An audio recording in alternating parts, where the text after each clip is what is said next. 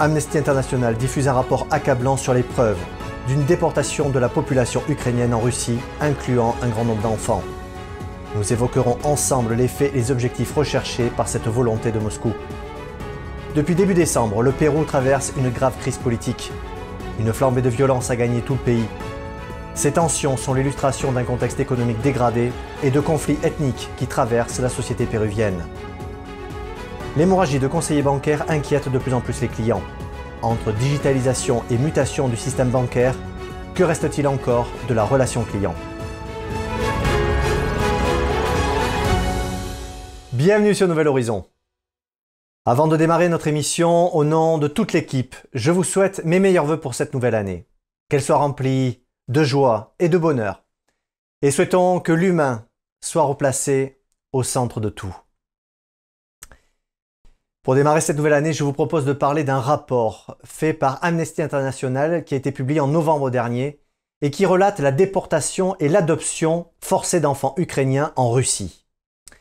Selon le document, des milliers de civils ukrainiens ont été transférés de force en Russie. Selon l'ONG, le sort des enfants non accompagnés, séparés ou orphelins est jugé particulièrement préoccupant. À l'instant où je vous parle, aucune donnée ne semble fiable. Selon l'Ukraine, 10 764 enfants se trouvent soit en Russie, soit dans des territoires occupés par la Russie. Ce chiffre, selon l'experte indépendante Aksana Filipicina, vient du nombre d'appels de parents qui recherchent leurs enfants disparus. Ceci pour les seules régions de Mariupol, Zaporizhia et Kherson. Étant banni de la Russie, Amnesty International ne peut donc se rendre sur place pour interroger les mineurs transférés de force. Le rapport se base uniquement sur les témoignages de ceux qui ont pu en sortir ou faire sortir leurs proches de la Russie. Selon l'organisation, les enfants transférés dans la région de Donetsk ont été d'abord placés dans plusieurs établissements et hôpitaux de la région. Amnesty parle d'une loi qui peut faciliter l'absorption des enfants dans la société russe d'une manière qui nie fondamentalement leur droit à choisir et à préserver leur nationalité. Pour l'ONG, Plusieurs indices portent à croire qu'il s'agit d'un plan de caractère systématique. Il faut avoir à l'esprit qu'au départ, la loi russe interdisait l'adoption d'enfants étrangers. D'ailleurs, Poutine n'a jamais signé les accords de la Haye en 93 sur la coopération internationale de la protection des enfants en matière d'adoption. Mais il a signé récemment des décrets les 25 mai et 11 juillet facilitant l'obtention de la nationalité russe pour les Ukrainiens, mais également l'adoption de leurs enfants. L'Association française pour l'Ukraine, pour leur liberté et la nôtre a déposé mercredi 21 décembre une demande d'enquête internationale auprès de la Cour pénale internationale. En se basant sur les documents russes et ukrainiens prouvant que déjà 13 000 enfants identifiés ont été pris à leur famille, et ce jusque dans les maternités, selon Maria Lvova-Belova, référente russe de la Commission des droits des enfants, c'est une façon de sauver ses enfants du nazisme ukrainien. Côté américain, l'Institut for Study War, ce programme d'adoption forcée, sous prétexte de vacances ou de réhabilitation, est vu lui comme une déportation d'enfants. Il constitue une opportunité pour combler le dépeuplement massif de la Russie. Quoi qu'il en soit, la Convention de 1946 est formelle. Le transfert forcé d'enfants du groupe à un autre groupe est inclus dans la définition du génocide.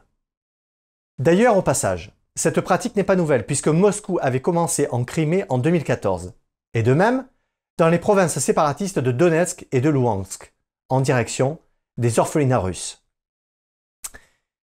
Vous en conviendrez, sauver les enfants des précarités de la guerre est certainement louable en soi. Mais dans cette affaire, il n'existe aucune procédure officielle permettant aux parents de récupérer leurs enfants dans les familles russes qui les accueillent plutôt qu'ils les adoptent. D'ailleurs, Amnesty International le démontre parfaitement avec le périple des parents qui parcourent jusqu'à 4000 km en passant par la Pologne pour récupérer leurs enfants. Le rapport fait état de 96 enfants qui ont pu retrouver leur foyer grâce à l'aide des ONG. Concernant le nombre de déplacés, les chiffres divergent selon les médias. RTBF relate les estimations d'Anthony Blinken secrétaire d'État américain, qui évoque entre 900 000 et 1,6 million d'Ukrainiens détenus ou déportés, dont 260 000 enfants.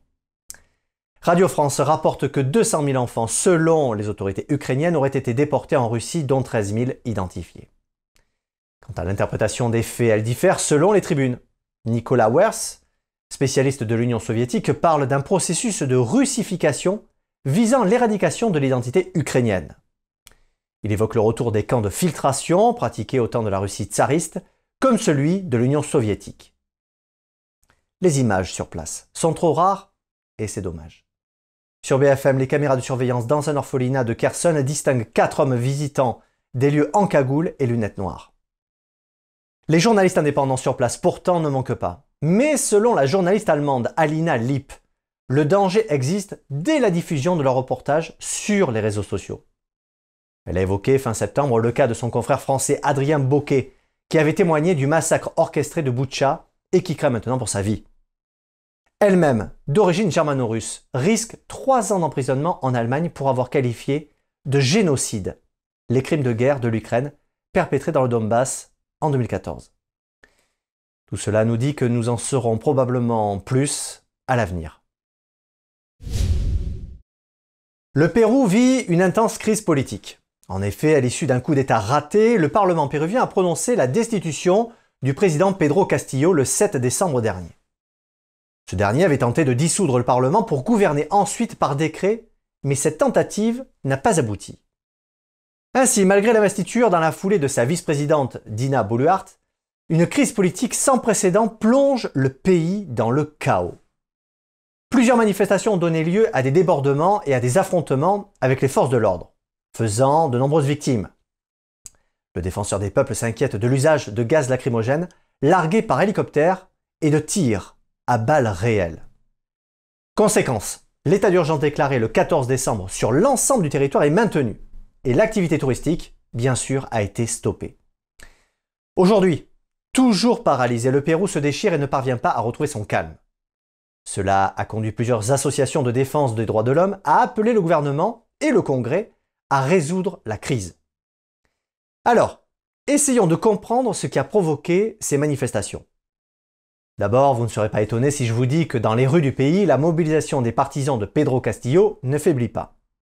À Lima, les manifestations s'organisent jusque devant la prison où le président Castillo est en détention provisoire. Faisons un focus sur certains événements politiques. Ce que l'on peut dire, c'est que la présidence de Pedro Castillo a été de courte durée, puisqu'il n'est resté que 17 mois au pouvoir. Déjà, son élection en juillet 2021 avait posé problème. En effet, le candidat Castillo, issu de la gauche radicale, avait remporté cette élection d'une extrême justesse. C'est sous l'étiquette de Pérou libre, une formation marxiste, qu'il avait battu sa rivale Keiko Fujimori de la droite conservatrice, fille de l'ancien président. Notons que seulement 50 000 voix d'avance les séparaient.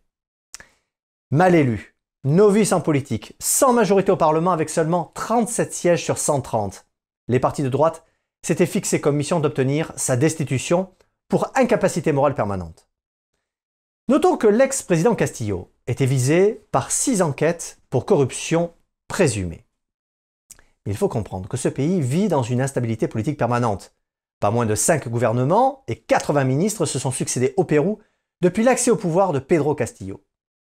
Autre détail qui a son importance. Pedro Castillo, instituteur d'origine amérindienne, se pose en défenseur des communautés rurales. Dès le début de sa présidence, il s'est heurté aux grands propriétaires terriens. D'ailleurs, ces derniers ont tout mis en œuvre pour empêcher l'application de sa nouvelle réforme agraire, dont l'axe principal était de donner aux agriculteurs un accès plus équitable au marché, et ceci sans expropriation. Ainsi, Pedro Castillo a eu beaucoup de difficultés à appliquer ses réformes. Il a même renié certaines de ses promesses électorales pour ne pas s'aliéner les élus conservateurs du Parlement et des milieux patronaux. Pourtant, la population péruvienne espérait de meilleures conditions de vie sous Castillo. Alors, le Pérou a-t-il les moyens de sortir de cette instabilité politique chronique? Même si la nouvelle présidente Dina Boluarte a annoncé que des élections législatives et présidentielles se tiendraient dès avril 2024, cette annonce ne suffit pas pour contenir la rue. Gaspard Estrada, directeur exécutif de l'Observatoire politique de l'Amérique latine, interrogé par Radio France, confirme que le contexte d'élections politiques n'est guère favorable, compte tenu de la corruption et de l'atomisation du Parlement. Il rappelle que le Pérou a connu six présidents depuis 2016. En tout cas, pour les partisans de Pedro Castillo, notamment dans les provinces rurales, la promesse d'un simple scrutin ne suffit pas. Ils veulent une refonte du système politique, d'autant que la crise actuelle s'inscrit dans un contexte économique et social dégradé. Rappelons que le Covid-19 a frappé le Pérou avec une force particulière. Le pays a connu le nombre le plus élevé de morts de la pandémie par habitant. De plus, le Pérou, principal producteur de cocaïne, est gangréné par l'argent sale, sans être une exception, bien sûr, en Amérique latine. Quant à l'Union européenne, elle a exhorté le nouveau gouvernement à respecter l'état de droit et, bien sûr, les droits de l'homme. Pour Amnesty International, la nouvelle présidente, Dina Boluarte, doit mettre fin au recours excessif à la force contre des manifestants et utiliser toutes les ressources disponibles afin de protéger, bien sûr, la vie et l'intégrité des personnes blessées.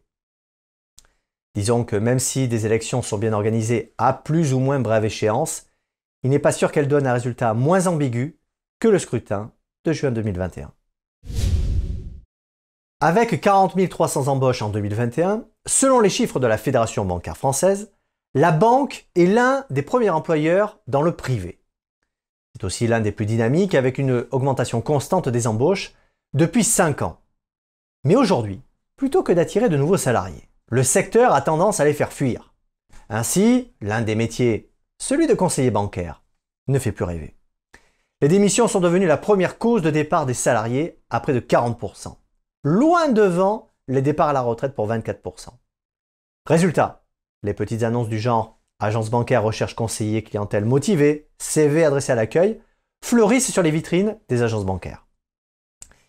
Ces petites annonces illustrent d'ailleurs le paradoxe du secteur bancaire qui peine à satisfaire ses besoins humains sur certains métiers, mais dans le même temps est contraint de se restructurer pour réduire les frais généraux. Pour mieux comprendre les évolutions et attentes des salariés, arrêtons-nous quelques instants sur une étude réalisée auprès de 200 employés par Upslide en juillet dernier. Menée au Royaume-Uni, en France et aux États-Unis, elle a concerné quatre secteurs. Celui de la banque d'investissement, du capital risque, de la gestion d'investissement et du conseil financier. Un premier chiffre, plutôt inquiétant, révèle que plus de 80% des salariés se sont sentis obligés de prendre un congé pour se remettre du stress subi au travail. En y regardant de plus près, pour les trois pays, un bon tiers des sondés ne parviennent pas à utiliser l'intégralité de leur congé annuel payé, par crainte d'avoir une charge de travail insurmontable à leur retour. Si en France, ils sont 60% à utiliser la totalité de leur congé payé, en revanche, ils sont un peu plus de 40% pour les employés des services financiers à déclarer avoir une charge de travail insupportable, contre 30% au Royaume-Uni. En résumé, la conséquence de cette hausse de la charge de travail, c'est que 60% des salariés ne sont plus là au bout de 5 ans. Ils se disent par ailleurs prêts à toucher un salaire inférieur en échange d'un meilleur équilibre vie professionnelle, vie privée. C'est aussi le constat que fait Frédéric Guyonnet, le président du SNB, premier syndicat du secteur. Selon ce dernier, le métier d'employé de banque ne fait plus rêver. On assiste à des turnovers records dans le secteur. Ce turnover s'explique aussi par des salaires qui évoluent peu, par des tâches manuelles chronophages en temps ou suite à des incivilités répétées des clients. Toutefois, côté direction, le sentiment est tout autre. Pour Pierre Rabozzi, directeur senior chez Michael Page, affirme que ce secteur attire et rassure.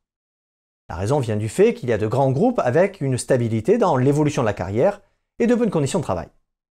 Pourtant, un détail qui a son importance interpelle. C'est la quête de sens, surtout chez les jeunes. Ces derniers ne veulent pas seulement vendre des produits bancaires, mais aspirent à faire du conseil qualitatif. À ce propos, Daniel Cariotis, patron de Banque Populaire Auvergne-Rhône-Alpes, est d'avis de présenter la banque différemment. Car pour lui, c'est un monde en pleine transformation. Et c'est justement ce qui peut attirer de nouveaux talents. Et justement, quatre secteurs ont la cote auprès de candidats potentiels. Tout d'abord, les technologies à 40%, suivi par la crypto-monnaie, la fintech et enfin le capital risque. L'autre facteur vient de la transformation digitale qui a bouleversé le métier de conseiller bancaire et a fait perdre à la banque de son humanité. Vous ne serez pas étonné si je vous dis que le développement des services sur Internet, les banques en ligne et l'automatisation des tâches ont contribué à cela. Au début sceptique, les clients ont fini par se laisser séduire grâce à Internet et aux différentes applications proposées 24 heures sur 24 et 7 jours sur 7. Certains ont gagné en indépendance alors que d'autres regrettent cette perte de contact physique. De nombreux clients se plaignent des dégradations dans leurs relations avec leur banque où les conseillers sont aux abonnés absents. Face à un tel constat, la banque doit-elle laisser le numérique prendre le pas sur la relation humaine? Si certaines banques misent sur l'alternance pour attirer les jeunes en France et aux États-Unis, des expériences sont lancées pour recréer du lien social entre le conseiller et ses clients, afin de faire de ces agences de véritables lieux de vie. Merci d'avoir suivi Nouvel Horizon.